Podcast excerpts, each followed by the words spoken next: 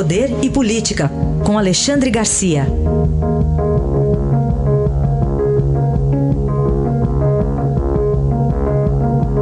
Alexandre, bom dia. Bom dia, Raíssa. Bom dia, Carolina. Bom dia. Bom, primeiro peço que você nos fale um pouco aqui sobre a saída do general Santos Cruz da Secretaria de Governo. Pois é, ele já havia me falado semanas atrás os problemas com o Fábio Weingarten, que é o secretário de comunicação que estaria submetido a ele, né, sob, sob a jurisdição dele. O, o, Fábio é sustentado pelo, foi indicado pelo, por filhos uh, do presidente. Né. Era uma época de confronto com o Olavo de Carvalho, ele disse que iria processar o Olavo de Carvalho. Né. Uh, agora, muito elogiado. Uh, o pessoal da do Ministério da Economia dizia que ele era excelente negociador, melhor que o Onyx Lorenzoni, que seria o negociador normal, chefe do gabinete civil, né? e que tinha uma, um, uma penetração no Congresso muito grande, inclusive entre a, a oposição. Né? Eu vi ele negociando com, com a, a, a governadora eh, do Rio Grande do Norte, o governador do Piauí, ambos do PT, e ambos assim bem radicais. Né? Mas saiu. Né? Ontem ele me disse que foi uma opção do presidente, está né? Tudo bem. Os dois se dão, se dão muito bem pessoalmente, né? o presidente e o general. Mas questões de funcionamento é que não deram certo. Né? E acabou sendo dispensado pelo presidente, que escolheu um amigo do peito o general Luiz Ramos, que está em São Paulo, comandante militar do leste, que tem um amplo eh, relacionamento com jornalistas, cujo a, a, eu acho que a menina dos olhos dele era o colégio militar, a, aí no, no campo de Marte, né? E vai vir para Brasília, ficar ao lado do amigo. Eles nunca deixaram de, de ter uh, relações diárias pelo telefone.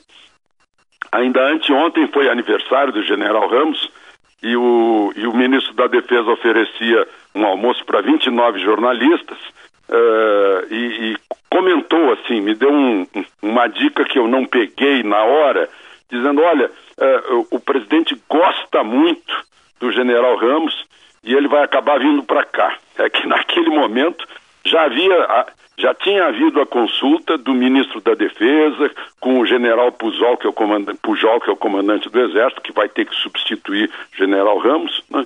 ah, fechando já a vinda dele para cá. Né?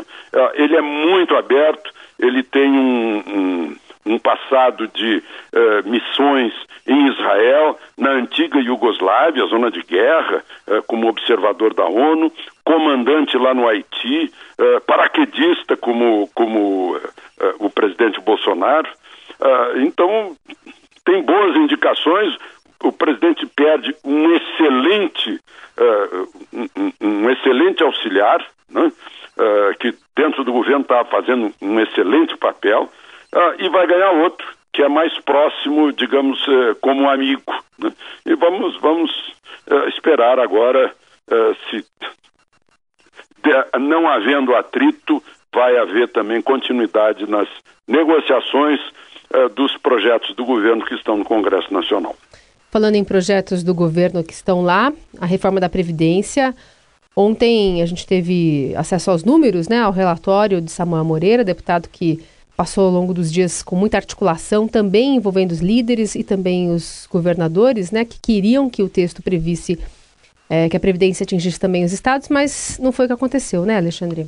Não foi o que aconteceu, mas o, o, o digamos, a economia nos próximos 10 anos foi mais ou menos aproximada àquela que o governo uh, pretendia, uh, ficou muito acima do que se esperava e, e não vai fazer muita diferença ficar uh, os estados e municípios fora, só para lembrar, atualmente cinco estados já têm a folha de pagamento dos eh, inativos maior que a folha dos ativos. Né?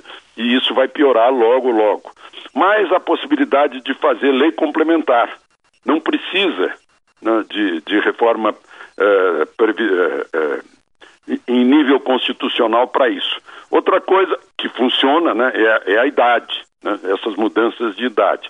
É um segmento de reformas já feitas por Fernando Henrique, por Lula e por Dilma. Né? Continua o regime geral, o que significa que daqui a 20 anos vai ter que se fazer uma nova reforma, né? uh, e tira da Constituição e passa para a lei uh, o, esse regime uh, próprio de previdência que, que pega aí o pessoal da, do, do, serviço público, então fica mais fácil de fazer mudanças. Né?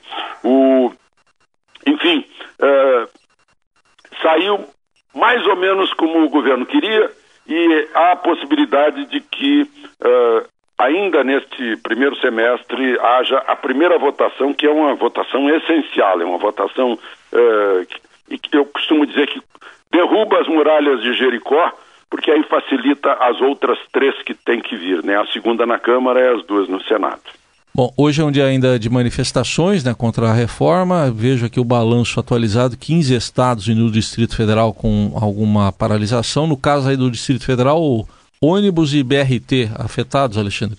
Pois é, e o metrô já estava em greve, né? Agora, isso tudo uh, revela uma crueldade imensa, né? Uma, uma esperteza, uma crueldade imensa. Vejam só o que está acontecendo, na verdade.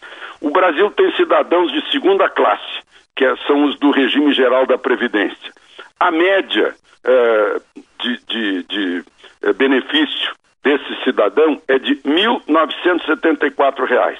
Agora, a primeira classe, né, aquela elite de aposentadoria, que está geralmente no judiciário e no legislativo, tem a média de 18.343 de benefício. Ou seja, os de 18 mil estão usando os de 1.900 para fazer essa manifestação de hoje. Uh, é mais ou menos assim: os lobos estão usando os cordeiros em seu benefício. É um, isso é que é trágico uh, nesse movimento de hoje, aproveitando-se da desinformação, uh, da falta de informação das pessoas que trabalham muito e não têm tempo para eh, olharem realmente o que é essa reforma da Previdência e eles vão mantendo as suas diferenças, os seus privilégios de beneficiários de uma Previdência de primeiríssima classe, usando o trabalho dos que recebem menos. Isso é muito cruel. A análise de Alexandre Garcia que volta na segunda-feira ao Jornal Dourado. Um bom fim de semana. Aproveitem o fim de semana.